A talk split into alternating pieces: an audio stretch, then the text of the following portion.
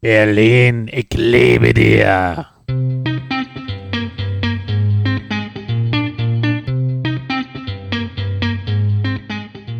Willkommen zu Craft Beer und Friends, dem Podcast rund um Biere und Bierherstellung abseits des Mainstreams mit Yannick und Oliver.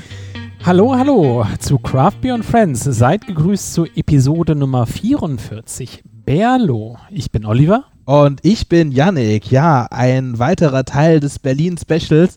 Olli, also ich bin jetzt hier gerade fast schon so ein bisschen vom Stuhl gefallen. Also Berlin, ich liebe dir. Aber ja, so war's, oder? Also äh, als Bierstadt und so war das schon toll.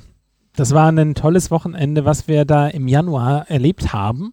Und ähm, das war eine super tolle Zeit. Wir haben eine Menge Interviews gemacht und können Oh. euch da nach und nach den Content bereitstellen. Eine ganze Menge wartet da noch. Also richtig viel Futter haben wir noch. Ja, und äh, heute auch wieder ein tolles Top-Interview. Äh, wir haben mit Michael von Berlo gesprochen, einer der Gründer von Berlo. Und äh, Wir waren auch direkt dort in der Brauerei. Also richtig, richtig schick da. Ähm, das, äh, also ja, tolles, auch tolles Konzept, was die dort mit der Brauerei haben. Wir jetzt auch gar nicht so viel erzählen. Ähm, er erzählen wir alles noch, aber ähm, wirklich, wirklich faszinierend.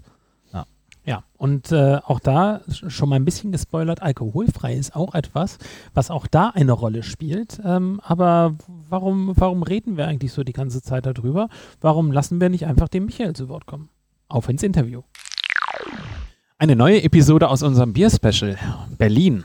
Genau, wir sind nämlich gerade bei Berlo im Craftzentrum. Ähm, nicht wundern, dass im, im, äh, im Hintergrund haben wir nämlich noch die Brauerei. Der, der Kompressor springt immer wieder mal an und hat so ein kleines Zischen, aber äh, wir haben euch jetzt einfach mal mitgenommen und sind mittendrin im Geschehen. Und außerdem ist es ehrlich gesagt auch ein echt toller Klang hier, oder? Es ist super also, Klang, finde ich. Also richtig Steam, Steamwork, so, also das ist äh, schon, schon richtig original. Und die Brauerei ist der Wahnsinn. Also wir sind jetzt hier gerade schon mal äh, durchgegangen und äh, ein, ein, ein Riesenteil, äh, also total fasziniert. Und da reden wir auch gleich mit, mit Michael noch mal ein bisschen weiter drüber. Ähm, über, über diesen Ort und das Kraftzentrum war für mich auch immer was, weil wir hatten ja schon mal in, in einer Folge drüber berichtet und, und mit, äh, mit Florian auch schon drüber gesprochen. Äh, einfach, einfach ein cooles Konzept, oder, Olli? Ja, also super toll. Ähm, ich meine, das ist für mich ein Herz von, von Berlin, das, was ich eben auch aus anderen Städten heraus wahrnehme. Da kommen so viele tolle Biere auch eben her. Ich meine, Berlo selbst ähm, und äh, ein anderer, ähm, zum Beispiel, den ich wirklich, wirklich liebe von den Bieren, ist ja auch Fürst Viacek. Und der wird halt eben hier gebraut. Stimmt, du warst ja ganz traurig, dass das dass fürs Viacek irgendwie äh, nicht, nicht für dieses Wochenende mit drin war. Aber jetzt sind wir doch immerhin in der fürs Viacek Brauerei, Olli. Das ist doch auch was. Ja, es ist super. Also, und ich wette, den äh, Fürst Viacek, den bekommen wir auch nochmal später dazu. Ja. Aber jetzt äh, würde ich sagen, äh, widmen wir uns erstmal Berlo und dem Kraftzentrum. Und freue ich mich ganz besonders, dass wir äh, Michael Lemke dafür da haben. Hallo Michael. Hallo, danke, dass ich da sein darf. Schön, dass, dass du uns vorbeikommt. Ja. äh, Wa- Wahnsinnsort hier. Also eine wirklich eine der, der schönsten deutschen Craftbeer-Brauereien, in denen ich bis jetzt war, muss ich sagen. Dankeschön. Ja, ähm, s- sag mal, wie, wie bist du überhaupt zum ganzen Thema Berlo gekommen? Wie bist du zum, zum Kraftzentrum gekommen? Gib uns doch mal einen kleinen Abriss. Wir hatten ja schon einmal in Episode 31 äh, mit Maverick und äh, Benedikt äh, darüber gesprochen und ähm, haben ein bisschen was über Berlo gelernt, aber vielleicht, vielleicht kannst du uns noch mal deine, deine Sicht da schildern. Ja, Ich habe äh, Brauermelzer gelernt in der Industriebrauerei äh, bei der Hassröder und bin dann nach der Ausbildung nach Braunschweig, wo Frau Wolters. Ja, also für den Hannoveraner hier ist das erstmal. Ist schon okay. ne? äh, ja, und dann haben, also die machen ja tolle Biere da auch und hat, war zwei Jahre da, hatte eine schöne Zeit, aber war für mich dann an dem Punkt, wo ich was Neues machen wollte und bin dann äh, in die TU Berlin gegangen und habe da das Studium zum Diplom-Braumeister gemacht. Und während der Zeit war ich schon an der VLB, an der Versuchs- und Lernstadt für Brauerei, als studentische Hilfskraft tätig und bin danach für ein Forschungsprojekt äh, an der VLB geblieben und habe dann zwei Jahre ein Forschungsprojekt betrieben und habe dann für mich festgestellt, dass ich wieder Bier machen möchte, wieder ans Produkt ran. Und äh, Forschen ist ganz nett und macht Spaß, ist aber nicht immer zielführend. Und ich wollte wieder Bier machen und habe dann äh, auf dem Campus äh, oder auf dem Gelände der VLB im Zunfthaus Katharina und Christian kennengelernt, die äh, beide einen betriebswirtschaftlichen Hintergrund hat, haben. Und ja, die wollten Bier machen, äh, haben, hatten aber das Know-how nicht und dann bin ich äh, ins Spiel gekommen. Und genau, dann irgendwie, es ging recht schnell. Drei, vier Monate später haben wir die Braukunst Berlin GmbH gegründet. Damals gab es den Namen Berlo noch nicht. Und sind dann als Gypsy Brewer gestartet in zwei unterschiedlichen Brauereien, in der Klosterbrauerei Neuzelle mit dem Hellen, die eine offene Gärung haben und in Landsberg-Halle in der Saale haben wir unsere Ales gebraut. Genau, so ging das dann los äh, Ende 2014. Und zur ersten äh, Berlin Beer Week 2015 hatten wir einen Pop-Up-Biergarten im Prenzlauer Berg neben so einer Containerhalle. Und die haben uns dann auf den Vermieter und ein neues Gelände am Gleisdreieck aufmerksam gemacht. Und so kam halt die Idee, dort, wo jetzt gerade das Bello Brewhouse ist, da eine Brauerei aus 38 Überseekontainern hinzustellen, äh, die wir dann im Jahr 2016 schon in Betrieb genommen haben.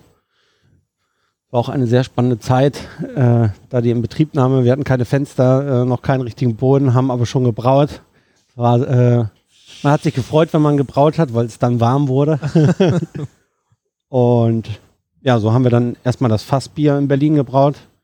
Also Ziel von Berlo war immer, irgendwann mal das ganze Bier in Berlin in eigener Regie zu machen. Das war halt mit dem, mit dem Brewhouse so der erste Schritt. Und genau, damals, als wir die Brauerei äh, gesucht oder jemanden gesucht haben, der uns die Brauerei baut, Zulieferer, da haben wir den Ivan Semikin äh, kennengelernt. Und der hat damals oder verkauft heute noch äh, Braukornanlagen äh, in Osteuropa. Und mit dem haben wir damals gesprochen und der hat uns damals halt von diesem Projekt Craftzentrum erzählt und das war alles noch in den Kinderschuhen. Und genau damals, das war so der erste Kontakt, als wir die Brauerei gesucht haben. Und im Jahr 2017 ist dann der Ivan auf uns zugekommen und meinte, er braucht äh, einen Ankerkunden für die Auslastung, damit eine Grundauslastung da ist. Und hat uns gefragt, ob wir nicht als mit als Gesellschafter mit einsteigen wollen. Und ja, das haben wir dann auch gemacht. Und so hatten wir die Möglichkeit, dann die komplette Flaschenabfüllung auch in Berlin zu machen. So sind wir gestartet hier im, im Januar 2018 und haben das alles nach und nach in Betrieb genommen. Wir sind ja gerade durchgelaufen. Ihr habt ja gesehen, es gibt immer noch viele Baustellen, ob das äh, die neue Keckanlage ist oder die, der, äh, die Bänder von der Flaschenabfüllung werden noch umgebaut, damit wir einen Kisteneinpacker haben. Äh, Dosenabfüllung steht da auch noch, die noch nicht so äh, hundertprozentig läuft. Äh, aber da bist du ja schon mal sehr, sehr bescheiden, weil insgesamt muss man ja sagen, war ich schon sehr beeindruckt. Das ist einfach eine sehr große Produktionsstätte äh, mit wahnsinnig vielen, sehr großen Tanks. Also davon äh, gibt es so quasi bei, bei, bei den Craftbrauern, äh, gibt es nicht so viele so, so schicke und so, so gute Anlagen. Also da seid ihr schon Vorreiter. Dankeschön. Ja, wir hatten im, im Sommer 2018 halt geschaut, da hatten wir, glaube ich, die, eine Auslastung von der Flaschenabfüllung von 9%. Äh, und das war halt zu klein und dementsprechend äh, haben uns dann noch neue Tanks geholt. Es kommen auch sehr viele Anfragen, äh, wie ihr schon sagtet, äh, First Wheelcheck, Steamworks, Stonebrewing, Berliner Berg haben wir gerade auch äh, im Tank. Äh, da haben wir genug Anfragen, um, um das jetzt auszulasten. Müssen halt schauen, gerade dass wir die, wir haben jetzt 120er, 160er Tanks, dass wir dann die Bärlo-Biere da in reinbrauen. Und die meisten Kunden wollen halt eher 20, 40, 80 Hektoliter. Also die großen Tanks nutzt ihr dann eher für eure eigenen Biere und äh, die, die, die kleineren sind dann eher für die Gypsies. Kann man so sagen, aber ab und zu haben wir auch mal ein Special, wo wir sagen, äh, wenn wir jetzt das verrückte Kräuterbier einbrauen, äh, da sind wir uns nicht sicher, ob wir da jetzt äh, innerhalb kürzester Zeit dann die 80 Hektoliter loswerden, dann machen wir lieber 20 oder 40 und können dann nochmal nachbrauen, sodass wir auch immer frisches Bier da haben. Also das ist auch Ziel, also auch der Antrieb hier, wir haben früher immer große Chargen gemacht und hat dann auf einmal ganz viel Bier gehabt, hat versucht, das möglichst schnell abzuverkaufen um dann wieder Frisches zu haben. Äh, das klappt halt hier viel besser. Wir können halt genau takten, äh, wann die Abfüllung ist und wann Anfragen von äh, Kunden kommen und dementsprechend halt auch unsere Abfüllplanung machen. Wenn jetzt, weiß ich nicht, irgendwo ein, ein, Importeur zwei Paletten Keycakes haben möchte, dann füllen wir die halt frisch ab. Stehen halt nicht vorher zwei Monate im Lager rum und wir haben das auf gut Glück abgefüllt. Äh, das können wir halt, da können wir jetzt halt äh, sehr flexibel drauf reagieren. Wie, wie, wie hoch ist denn der Anteil an, an eigenem Bier und, und, und fremden Bier, sage ich jetzt einfach mal? Also Bier, was für andere gebraut Es wird. ist so um die 50 Prozent. ja, okay. Und das war am Anfang auch schon, schon als Projekt an sich eben klar, dass ähm, ihr hier auch gewusst habt, dass jetzt eben andere Brauer ähm, als Gypsies dann nachher herkommen und dafür auch gebraut wird. Und ähm, das, das war schon als, als grundlegendes Projekt, Kraftzentrum eben klar. Genau, also die Idee war ja, äh, ein Brau- und Abfüllzentrum in Berlin zu haben. In Berlin gibt es ja viele kleine Brauer, die haben aber alle nicht den Platz, beziehungsweise kostet halt so eine Abfüllung auch sehr viel Geld. Äh, und dementsprechend war halt vom, vom Ivan die, der Gedanke, halt eine Abfüllung bereitzustellen, beziehungsweise auch direkt zu brauen zu können für andere Brauer in Berlin, äh, damit halt jeder auch sein eigenes Bier mit einer guten Qualität in die Flasche bekommen kann.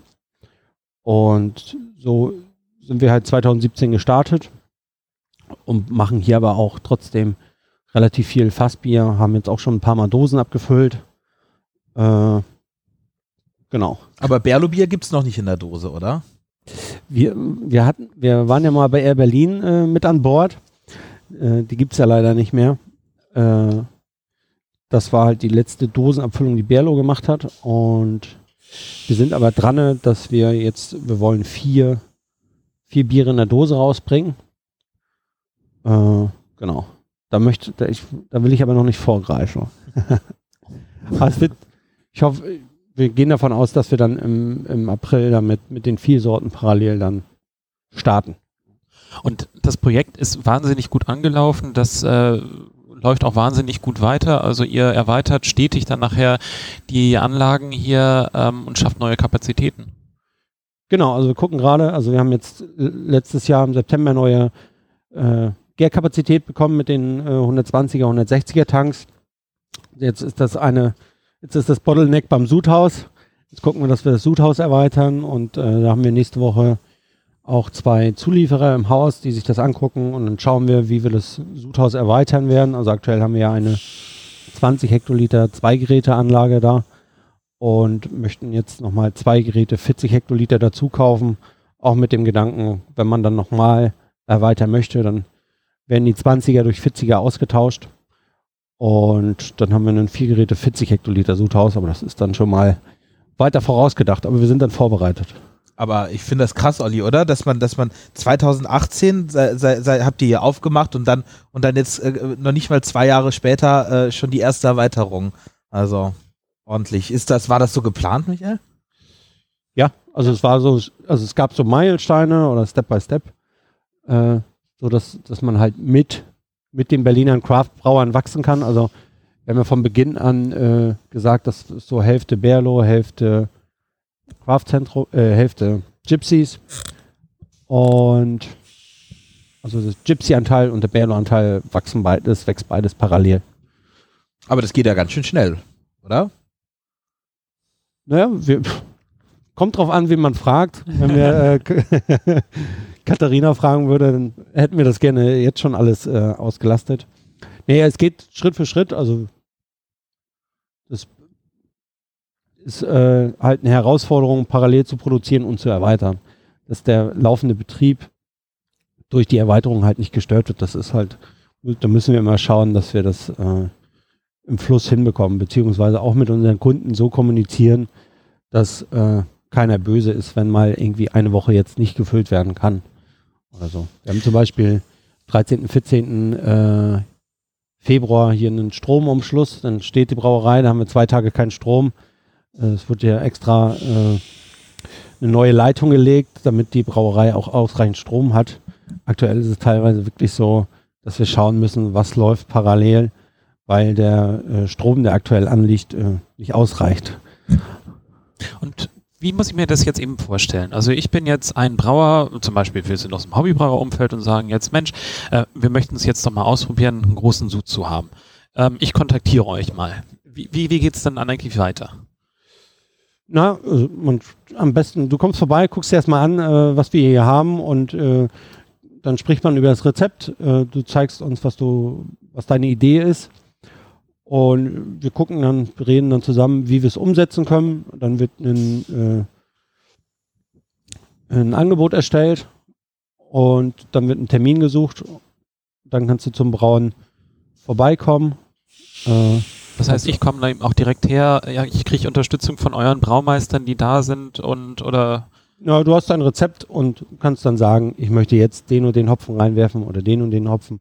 Also wir haben da auch unterschiedliche Kunden. Es gibt halt Kunden, die, die einmal hier waren, sich das alles angeguckt haben und uns das Rezept gegeben haben und sagen, die vertrauen uns hundertprozentig.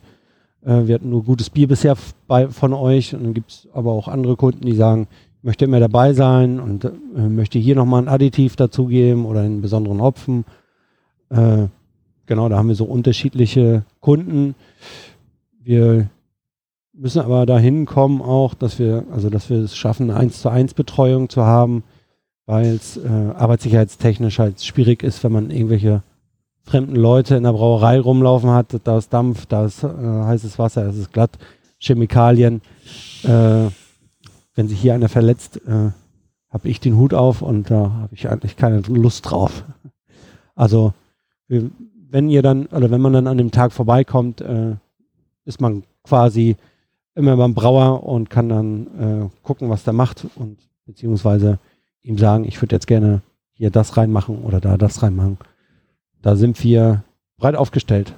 Und dann sage ich also, okay, das hier ist mein Rezept, dann guckt ihr eben drauf, sagt, okay, das würden wir vielleicht nochmal ein bisschen anders anpassen, wenn es dann nachher hochskaliert, dann kommen die besonderen Zutaten. Ich kann jetzt eben als Brauer dann eben während dem Prozess dabei sein, kann eben auch, wenn ich Lust habe, unter eurer Betreuung da eben gewisse Zusatzgaben dann nachher machen und dann steht es dann nachher in meinem Fermenter und, und wird seine Zeit dann eben dort brauchen, je nachdem ob obergierig, untergierig, ist es dann irgendwann fertig und äh, dann kann ich mir auch auswählen, wie das abgefüllt werden soll. Also ich kann zum Beispiel sagen, mach das Ganze irgendwie in Flaschen, mach das Ganze mit dem Label oder genau, genau. Also man kommt einmal zum Braun vorbei und dann äh, machen wir Gagkontrolle, äh, halten den Kunden auf dem Laufenden, äh, wo das Bier gerade ist der sagt uns dann, ob er es nochmal kalt gehopft haben möchte oder nicht. Und zu, zu, dem Tag, wo wir das Bier separieren, also wo es über die Zentrifuge geht, nochmal äh, quasi etwas geklärt wird, äh, kann dann der Kunde nochmal vorbeikommen und das Bier quasi abnehmen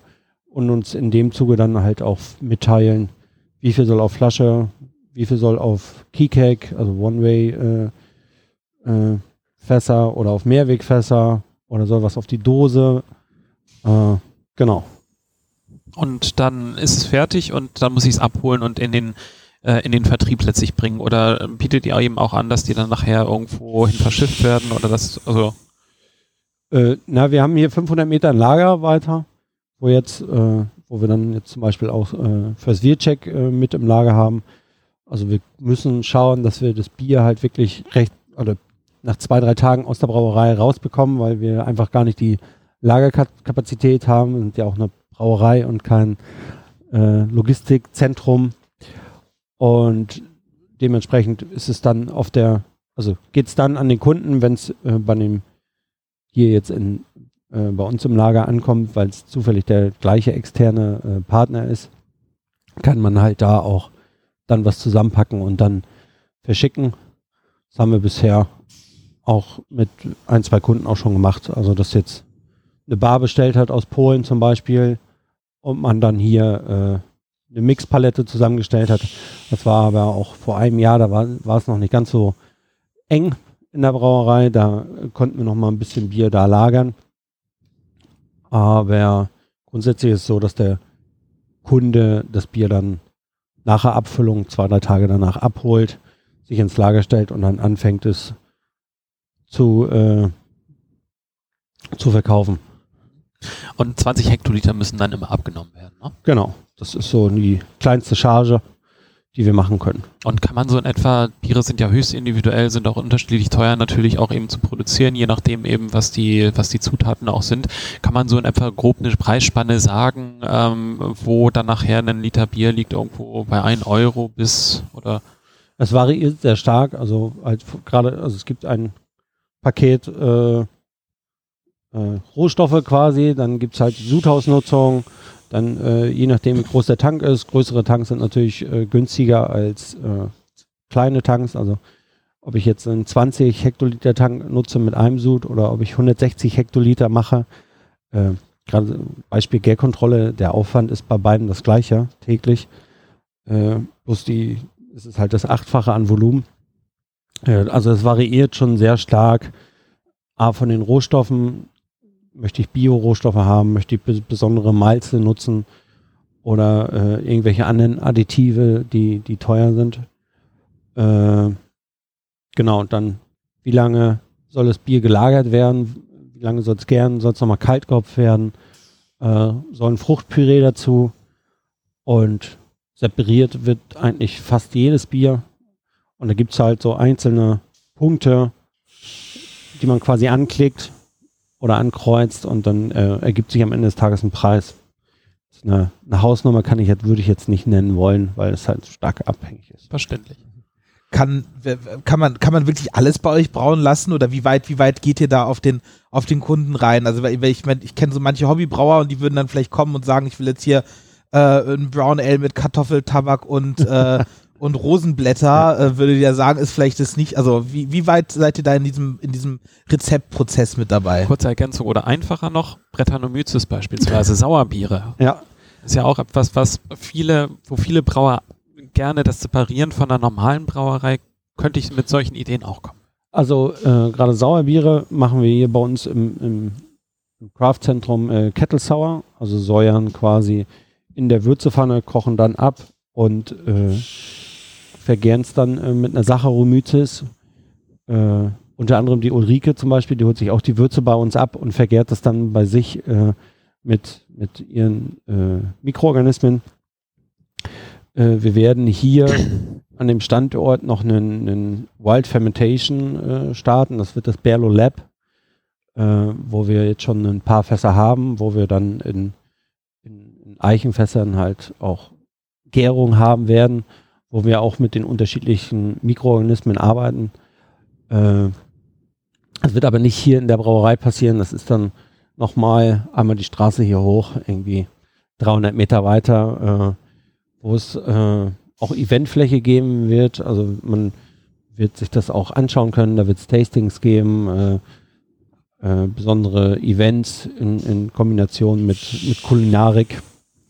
Genau, das ist, da werden wir jetzt diesen Sommer nach und nach äh, mehr machen. Und genau, aber da haben wir bisher auch noch keine Kundenanfragen, weil es auch sehr speziell ist.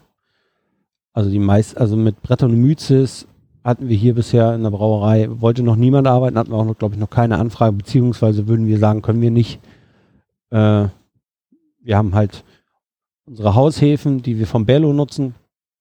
Es sind halt vier unterschiedliche die wir anbieten. Also es ist eine, eine Lagerhefe, eine Berliner Weiße bzw. Weizenhefe, äh, dann eine, eine Lagerhefe und die eine Hefe fürs äh, alkoholfreie Bier.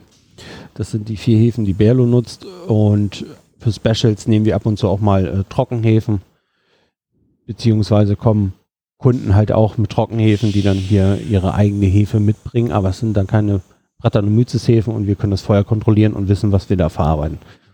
Das ist doch ein, es ist ein toll individueller Prozess für den Kunden, aber ein wahnsinnig komplexer Prozess für euch, der sicherlich sehr personalintensiv ist, oder? Genau, also, es, also Beratung und, und den Kunden immer auf dem Laufenden halten. Ich weiß gar nicht, wie viele Tanks wir gerade durch Kunden belegt haben. Äh, ist halt schon sehr komplex und es, es gibt viele äh, Besonderheiten. Jeder möchte, also jeder Prozess ist eigen, wo es dann halt in Kalender eingetragen wird äh, wann muss was äh, mit dem Tank passieren. Äh, ja. Wie viele Mitarbeiter habt ihr am Standort? Wie ist das Verhältnis so Brauer zu Personal oder weiterem Personal vielmehr? Also wir haben äh, hier Im Büro sind wir hier zu, zu zweit. Dann haben wir jetzt jemanden hier für die Qualitätssicherung, äh, was sehr wichtig ist. Und dann haben wir immer einen Schichtbrauer in Früh- und Spätschicht, je ein. Und da auch, läuft auch immer ein Azubi mit. Genau, also wir sind hier am Standort äh, so zehn Leute. Hm, Ich will noch mal kurz zu meiner Frage zurück. Habt ihr wirklich manchmal so verrückte Anfragen, wo ihr wirklich sagt, so, boah, das ist jetzt eine schlechte Idee, macht das mal lieber nicht? Also wir haben noch nichts abgelehnt, sage ich mal so. Also wir haben hier zum Beispiel das Gebräu, machen wir auch. Äh, das ist ja ein auf Malz basierendes Kräutergetränk. Also die äh, Mia Morgenrot darf ich es leider nicht Bier nennen. Also sie hat da die nicht die Berechtigung für und nennt es aber halt Gebräu. Und die arbeitet sehr viel mit, mit äh, unterschiedlichen Kräutern. Also es sind schon beeindruckende Biere. Also eigentlich sind wir offen für alles. Also ob das Fruchtpüree ist, Teeauszüge, äh, Blüten. Also wir haben schon äh, unterschiedlichste Sachen verarbeitet hier. Ihr macht ja auch nicht nur Bier, sondern äh, habt jetzt neuerdings auch seit, seit ganz kurzem Limonade und wir haben sie jetzt auch hier vor uns stehen. Äh, vielleicht willst du mal kurz was zu Hekwa sagen. So heißt die nämlich. Genau, Hekwa, äh, das ist so die, die Urlimonade. Äh, die Ägypter hatten damals, ist das Bier halt dann sauer geworden, essigsauer und äh, das war halt sehr erfrischend. Und die nannten es Hekwa, was sie da getrunken haben, die äh, Ägypter. Und da ist der Christian drauf gekommen, das so zu nennen. Und ja, da haben wir eine Apfelessig-Limonade gemacht oder drei Limonaden auf äh, Apfelessig basierend. Äh, da haben wir eine, eine scharfe, die wir gerade trinken, die Zitrone Ingwer, eine liebliche, wo Hibiskus äh, Johannisbeer drin ist. Und dann haben wir noch eine herbe Grüntee mit Wacholder. Und die sind alle, alle wirklich weit auseinander. Also sie sind, gehen alle auf unterschiedliche äh, Geschmacksrichtungen. Ähm, den Essig, den merke ich wirklich nur so ein bisschen in der Säure. Also es ist jetzt nicht so dieser, dieser typische Essiggeschmack, wenn man jetzt eben sagen würde, ich mache jetzt irgendwie Essig. Irgendwie Ich finde, aber man riecht die so ein bisschen, oder? Wenn man so dran riecht. Stimmt. Ist es so, Riechen also schon, aber riechen- geschmacklich ja, nicht. geschmacklich nicht, nee, nee, genau. Es Säure. bringt so irgendwie, ich finde es auch, es ist ein witziger Ansatz, halt quasi die, die Säure nicht irgendwie über Zitronensäure reinzubringen. Gut, ist auch Zitrone drin, aber halt irgendwie auch über diesen, über diesen Apfelessig. Und ich, ich gucke jetzt gerade hinten, äh, immerhin 5% Apfelessig, das ist eine Einiges, ganze Menge, ne? oder? Ja, und wie du schon, Apfelessig ist ja auch ein bisschen speziell oder allgemein äh, Essig kann ja auch stechend sein und äh, dementsprechend ist halt wichtig, dass äh, süße-Säure-Verhältnis passt. Es ist äh, sehr wenig Zucker drinne und dementsprechend halt, ich finde es sehr rund. Also die, die, die Share, die findet sehr scharf. Ja, halt auch- also man merkt schon, also die Schärfe Ist vom intensiver. Ingwer ist auf Genau. jeden Fall, ist auf jeden Fall da. Also man muss wirklich Ingwer mögen. Äh, tun wir, glaube ich, beide. Ja. Deswegen finde ich es finde ich's total gut. Äh, und was ich eigentlich viel faszinierender finde, ist auch wirklich, dass einfach die Süße sehr runtergefahren ist. Also es ist äh, wirklich, äh, also nicht, nicht Ja. so die typische Limonade, wo, so, wo man so einen Zuckerschock bekommt. Ja, es ist eine Limonade für Erwachsene, würde ich sagen. Eine Erwachsenen-Limo. Gar nicht so viel Kalorien. Also 14, 14 Kalorien auf 100 äh, Oh. Milliliter finde ich jetzt äh, für eine Limonade gut akzeptabel. Also kann man mit gutem Gewissen äh, mehr von trinken. genau. Aber du hast uns nicht nur Lim- Limonade mitgebracht, du hast eben auch verschiedene Biere mitgebracht. Genau, ich habe jetzt äh, einmal das West Coast IPA äh, von Berlo mitgebracht, das C4PO. Äh, C4PO, weil wir vier Hopfensorten mit dem C drin haben. Das ist der Centennial, Cascade, Ah. Chinook und Citra. Ich hatte mich nämlich gerade schon gefragt, ob jetzt äh, Star Wars Zeit eben wäre und äh, das passt natürlich vom Namen her äh, auch interessant da rein. Genau, das als Hintergrund zum Namen. Ich schenk mal, ich schenk mal ein, erzähl ruhig ein bisschen, bisschen mehr, mehr über das Bier. Ähm, ist das, ist das, das ist hier gebraut, auch vor Ort. Genau, das ist hier gebraut und zwar am 10. Januar abgefüllt. Wir haben hier am Standort leider keinen Ausschank, dementsprechend auch kein äh, verkaufsfähiges Bier. Also wir haben jetzt hier einen, einen Shortfill vor uns. Wir haben so eine kleine äh, Ecke, wo ein paar Flaschen immer hinkommen, wo die Mitarbeiter mal äh, zum Feierabend Bier trinken können. Genau, und da habe ich jetzt das Bier von her. Also es ist äh, schon sehr klar separiert, Ja. also es ist gut, gut ausgelagert. Ja, schöne Farbe, so, so ein richtig schönes äh, Orange irgendwie so, das, äh, ja. Und Die Nase erst. Ja. Also das ist wieder ein Bier absolut für mich. Ich liebe ja eben äh, sehr hopfenbetonte Biere, die ähm, in, in Richtung Orange, Mandarine geht. Und ähm, die Nase ist wirklich toll. Und die Nase ist echt ähm, äh, klassisches IPA, ne? Nicht, nicht diese, nicht diese äh, Milkshake-Dinger da, die ich, also, naja, ich habe so, so mein, eigen, Liebe, mein Liebe. eigenes Verhältnis zu, zu New England IPAs und ich mag es natürlich auch, wenn es so tropisch ist, aber eigentlich finde ich, ein IPA muss so riechen, das muss Zitrusfrucht haben, einfach, also, ne, Grapefruit, äh, Orange, sowas. Und das haben wir hier. Und der Geschmack folgt der, der Ja. Nase. Also ähm, so hätte ich es dann eben auch erwartet vom Geruch und ähm, genauso vom Geschmack her kommt es rüber. Also wieder sehr, sehr ähm, zitrusbetont. Ähm, vom, vom Mundgefühl her wirklich sehr harmonisch ausgeglichen, legt sich so ein bisschen über die Zunge, hat aber auch eben so ein bisschen Trockenheit und ein bisschen was, was Hopfenbitteres, also richtig schön rundes Bier. An dem Rezept haben wir auch äh, die letzten Monate noch äh, was verändert. Also wir haben, sind da auch ein bisschen trockener oder wollten das Bier ein bisschen trockener bekommen. Es war vorher ein bisschen vollmundiger. Und äh, ja, freue mich so, dass wir das jetzt so haben, wie es gerade ist. Äh, Ihr habt, also Ja, qua- da- es war, es war vollmundiger und jetzt habt ihr es mehr, äh, bisschen, bisschen kerniger Crispy, und ja, trockener. Ja, super. Finde ich, find ich genau, genau richtig für mich. Das ist, äh, so muss, so muss IPA schmecken, Olli. Das ist, das ist bitter, das ist schlank, das ist trocken. Ähm, das ist, genau so mag ich sie. Wie ist denn eigentlich aktuell gerade dein Blick auf den Kraftbiermarkt? Ähm, insbesondere vielleicht eben auch ein bisschen mehr in Richtung Berlin. Ähm, wir hatten die letzten Tage ein paar Gespräche äh, mit verschiedenen Brauern und da haben wir gute Bilder gezeigt bekommen, wo wir zum Beispiel mit einem Brauer gesprochen haben, der das äh, sein Bier sehr gut vermarkten kann, weil er in Richtung äh, ähm, Rap und Richtung Musik weiter unter, unterwegs ist und darüber dann eben eine Marke in den äh, Markt oder ein Bier in den Markt gebracht hat.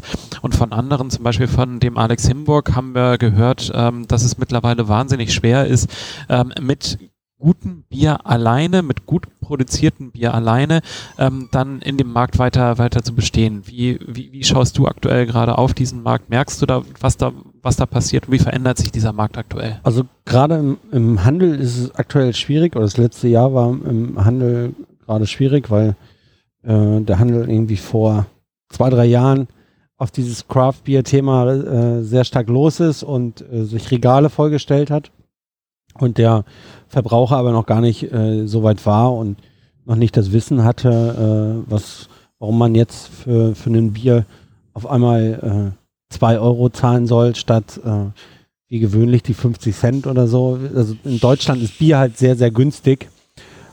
Und deswegen äh, tut sich der Craft Beer Markt halt in Deutschland auch ein bisschen schwerer als in Frankreich, Italien oder Großbritannien, weil die Leute da einfach gewohnt sind, halt für Bier auch mehr auszugeben. Beziehungsweise, wenn ich gerade nach Frankreich gucke, da muss man halt nicht den BMW vor der Haustür haben, dann kauft man sich halt lieber den, den, den schönen Wein oder ein gutes Bier oder einen schönen Käse und muss nicht den Kilo Käse haben für äh, 5 Euro und wirft die Hälfte weg. Äh, die kaufen sich halt lieber äh, feinere äh, Sachen, geben gerne Geld für Kulinarik aus und das ist halt in Deutschland ein bisschen anderes Denken, glaube ich. Wie, was, wie, wie, wie siehst du das in der, in der Zukunft? Weil, also ich finde so irgendwie das, das Interview mit Alex gestern hat uns, glaube ich, beide so ein bisschen, äh, bisschen nachhaltig äh, ja, geprägt, weil, weil doch wirklich ein sehr düsteres Bild äh, in die Zukunft gezeigt. Und ich meine, aber ihr, ihr, ihr seid doch hier mit dem Craft-Zentrum ja wirklich so am, am, am Nabel der, der, der Bierentwicklung hier in Berlin. Also wie gesagt, weiter? also wie gesagt, also Berlo und äh, auch die Kunden oder die Anfragen, es wächst alles. Wir äh, müssen halt jetzt auch mit den 160er Tanks, die will, will ich natürlich voll brauen und die Kapazität auslasten. Und dann müssen wir auch schauen, dass wir halt dann so eine Charge halt zeitnah verkaufen, weil wir immer frisches Bier haben wollen und nicht äh, irgendwie alte Biere im, im Lager beziehungsweise im Handel stehen haben wollen. Äh, und ja, wie gesagt, also gerade von Kundenanfragen äh, haben wir auch international einige, die dann äh, sich ein bisschen breiter ausstellen. Also hier wird auch viel Bier gebraut, was irgendwie das ganze europäische Festland dann äh, beliefert. Also in, Willst du, willst du vielleicht mal ein paar Namen sagen, weil es ist ja irgendwie auch interessant. Ich, äh, ich habe gehört, Steamworks braut hier zum Beispiel, kennt man ja auch, zum Beispiel das Killer Cucumber und äh, genau, äh, wer, wer ist noch hier? die Storm Berliner Weiße machen wir hier, äh, ja, wie ihr schon sagtet, fürs Wircheck, die ja auch international äh, viel versenden. Äh, genau, das sind so die, die für, oder Sagewort zum Beispiel haben wir auch aus Moskau hier, äh, die halt dann einfach weiter weg sind und dann uns als, als Ankerbrauerei in Europa sehen und wir für die das Bier machen dürfen, ist auch toll, äh, wenn man halt mit einem mit einem Stone Brewing äh, Kontakt hat und auf deren äh, Qualitätsmanagement äh, zugreifen kann, beziehungsweise sieht, was die alles so machen und Was ist denn das? Was machen die denn?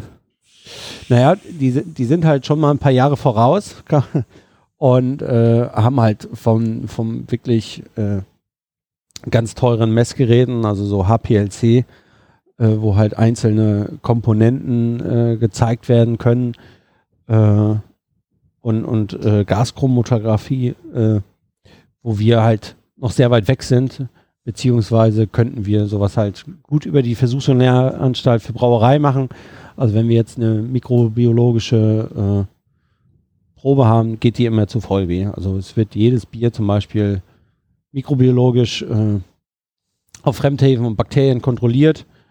Und da haben wir halt das Glück in Berlin, dass äh, die VLB vor Ort ist und da als dritter außenstehendes Institut auch sagt, das Bier ist sauber oder nicht. Sonst hätten wir wahrscheinlich auch mit ein, zwei Kunden mehr Diskussionen, wenn äh, ein Bier mal kippen würde oder irgendwas ist, können, haben wir halt dann von einem anderen Institut, hey, das Bier war sauber. Äh, also wir haben unsere Arbeit Aber getan. sowas, sowas passiert tatsächlich, oder? Ja, also, also ich möchte es gar nicht selber machen, weil ich diese Diskussion gar nicht führen möchte. Und genau, ich weiß hier, der, ich glaube, der äh, das Brauers Lemke zum Beispiel arbeitet auch viel, glaube ich, mit der Versuchs- und Lernanstalt für Brauerei zusammen. Ähm, man muss ja nicht alles selber machen, wenn man da ein Institut hat, was alles kann und die ganzen Gerätschaften hat, ist das äh, für uns super, dass wir die mit nutzen können und da auch äh, ganz viel Know-how von denen bekommen. Das VLB kommt irgendwie immer wieder vor hier Überall in in Berlin. Ne? Also Gespräch, ne? alle, alle, alle erwähnen das. Äh, du, du warst dort ja auch als, als, als Forscher. Wie, wie wichtig, wie wichtig ist denn das VL, VLB für, für diese Stadt? Oder für diese, für die Bierentwicklung hier? Also sehr wichtig, finde ich. Also gerade, weil die bieten ja auch zum Beispiel einen Certified Brewmaster Kurs an, der jetzt Anfang des Jahres gestartet äh, hat. Und da sind, glaube ich, jetzt 18 verschiedene Länder oder so in diesem Kurs. Und es ist halt sehr spannend, wenn man sich mit den Leuten unterhält, wo die herkommen, was die machen. Da ist halt eine, weiß ich nicht, eine Guinness Brauerei oder, oder Effes. Da sind halt die Großen mit, mit dabei, aber auch kleine Brauer, die äh, wir hatten jetzt auch jemanden aus Argentinien da, der halt äh, dann äh, irgendwie sein Auto verkauft, damit er diesen Kurs machen kann. Also es ist äh, schon sehr spannend, sich da mit den Leuten zu unterhalten. Und ja, die VLB arbeitet halt auch mit der TU Berlin zusammen. Durch die TU Berlin äh, haben wir jetzt auch zum Beispiel den Simon da gerade am Brauen. Der studiert da. Wir haben aktuell immer zwei äh, Braustudenten, die am Wochenende hier bei uns brauen was halt super für uns ist, oder wenn wir hier äh, mal Personal zum äh, in der Abfüllung brauchen, zum Flaschen aufstellen oder wenn irgendwas händisch gemacht werden muss, da findet man immer Brauer oder angehende Braumeister, die Lust haben, in der Brauerei äh, mitzuarbeiten. Und da finden wir relativ schnell äh, Personal, was uns in der Brauerei auch unterstützen kann. Also diesen Forschungsansatz habt ihr immer noch so ein bisschen. Äh, Ja, bei- beim Brauen. Ja. Mich würde noch interessieren, ähm, ihr habt ja nicht nur diese Brauerei, ähm, sondern eben auch euren anderen Standort ähm, in den Containern, die Brauerei. Ähm, und der Standort in den Containern mit den Containern ist ja, mindestens wurde es eben gesagt, temporär. Genau, Ähm, ist gibt, es, gibt es da weitere Informationen? Also wir dürfen auf jeden Fall, also der aktuelle Vertrag ist bis Ende 21, glaube ich. So lange dürfen wir auf jeden Fall bleiben. Äh, ich habe mal in der Zeitung vor drei, vier Wochen Bericht über den Bau der S21 gesehen, die mal vom Wedding oder vom Westhafen über den Hauptbahnhof, Potsdamer Platz und dann durchs Gleisdreieck gehen soll, gesehen und da stand äh, Fertigstellung 2035. Und ja. Und wenn man jetzt die Berliner Maßstäbe nimmt, kann man vielleicht auch ein paar Jährchen drauflegen, oder? Solange nicht da die ganze Zeit nur gebaut wird. ja, also weiß ich nicht, so eine Bauzeit kann ich mir auch schon zehn Jahre vorstellen. Aber dann sind wir ja bei 2025, wenn wir da die zehn Jahre runternehmen. Also wir hoffen, dass wir noch möglichst lange da bleiben dürfen. Also der, die, der Standort dort ist schon äh, sehr schön mit dem Park und die Anbindung ist halt auch grandios mit der U2, U3 und U1.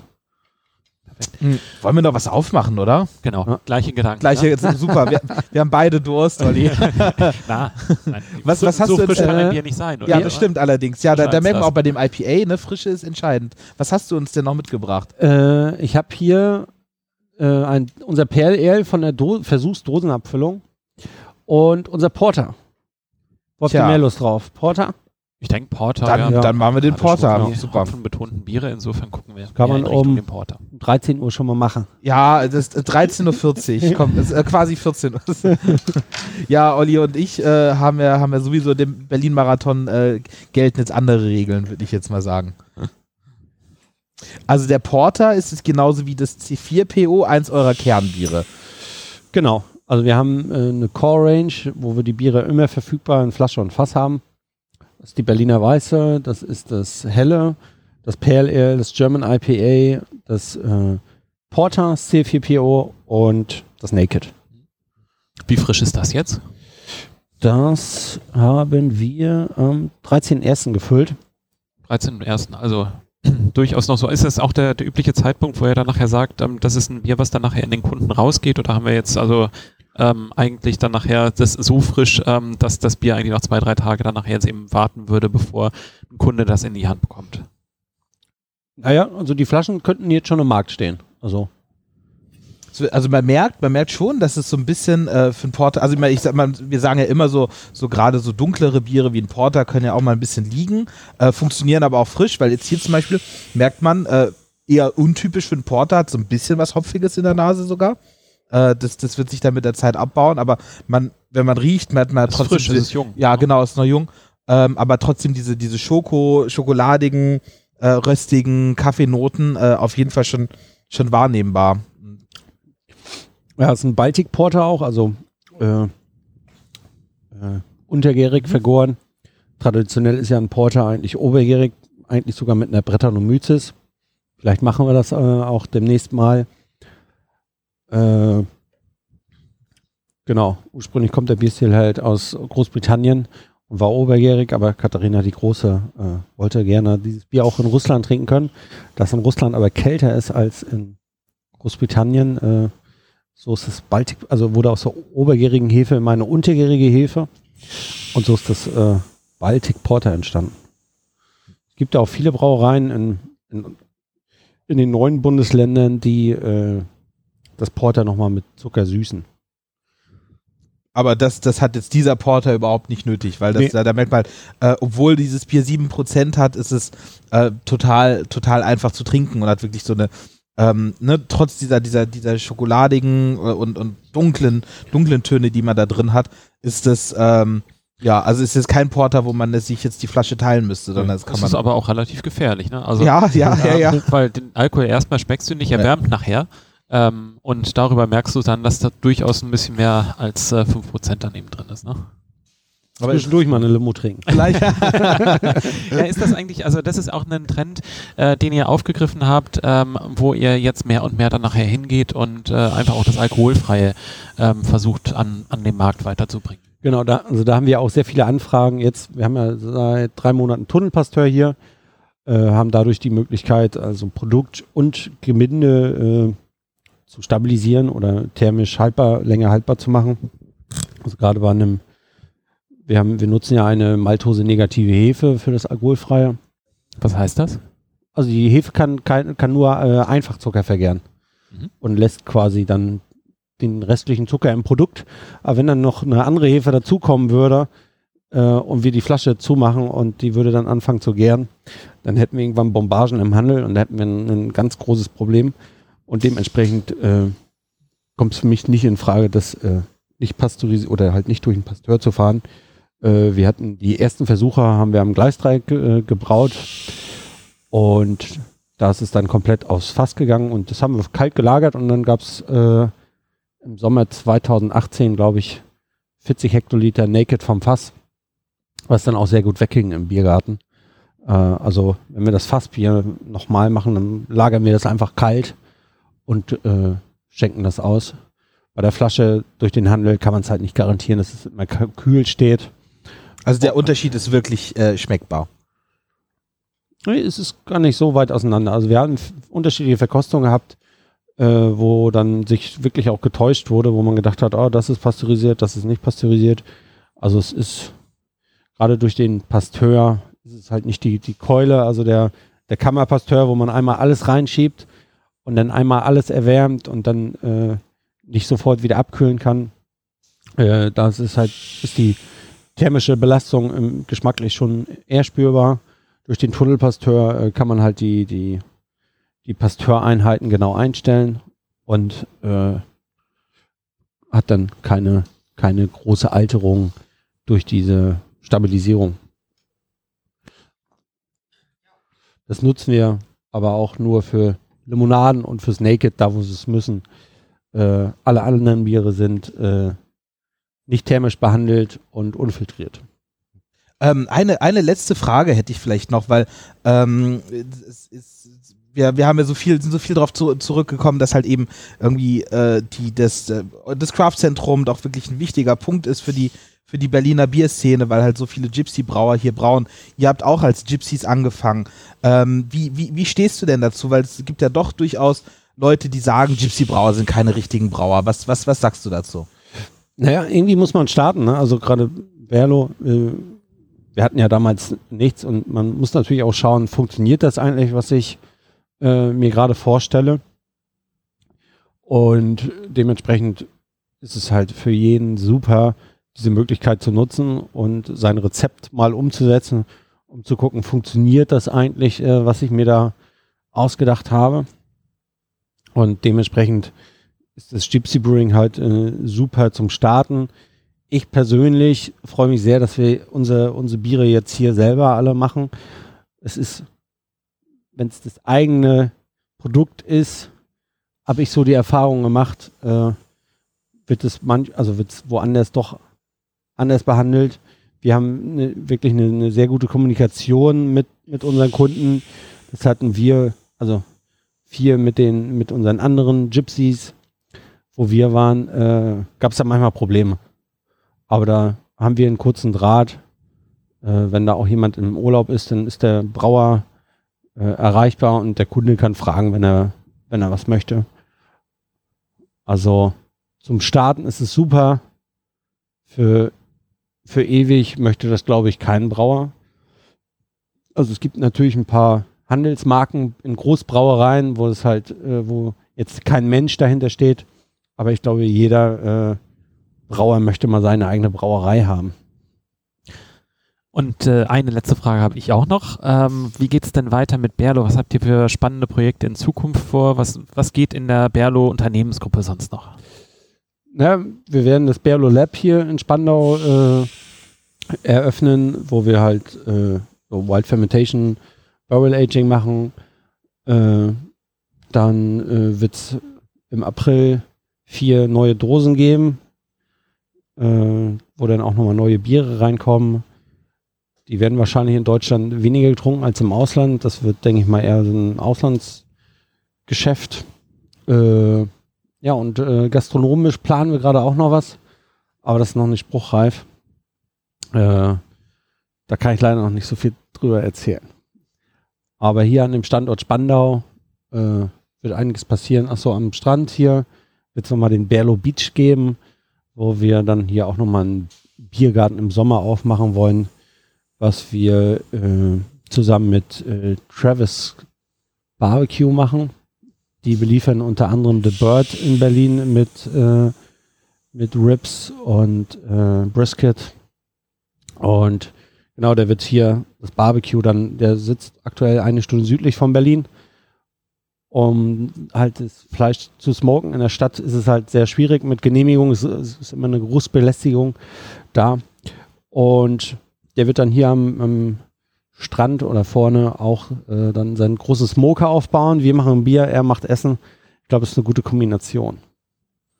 Spannend. Ja, also wir sind auf jeden Fall gespannt und äh, wir würden uns freuen, wenn wir dann irgendwann hier nochmal vorbeikommen und genau dann äh, ja das gesmokte Fleisch Gerade äh, zu probieren Baltic können. Porter zum Beispiel, das wird Oh, auch super, super. passen. Michael, lieben herzlichen Dank für die Einladung. Sehr gerne. Toll, dass wir da sein konnten und äh, freut euch, wenn es das nächste Mal wieder heißt. Craft Beer and Friends. Dankeschön.